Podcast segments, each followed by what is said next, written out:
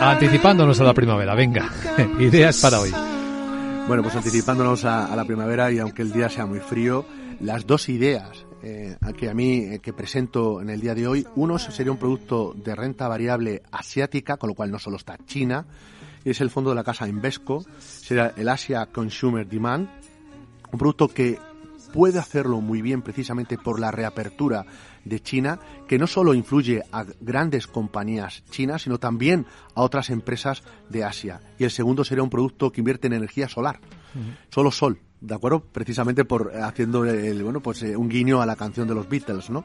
Que sería el Luxembourg, Active Solar. Es el único fondo que invierte únicamente en energía solar, en todo lo que está ligado a las placas fotovoltaicas, eh, bueno, pues todo lo que sería la instalación, etcétera, etcétera.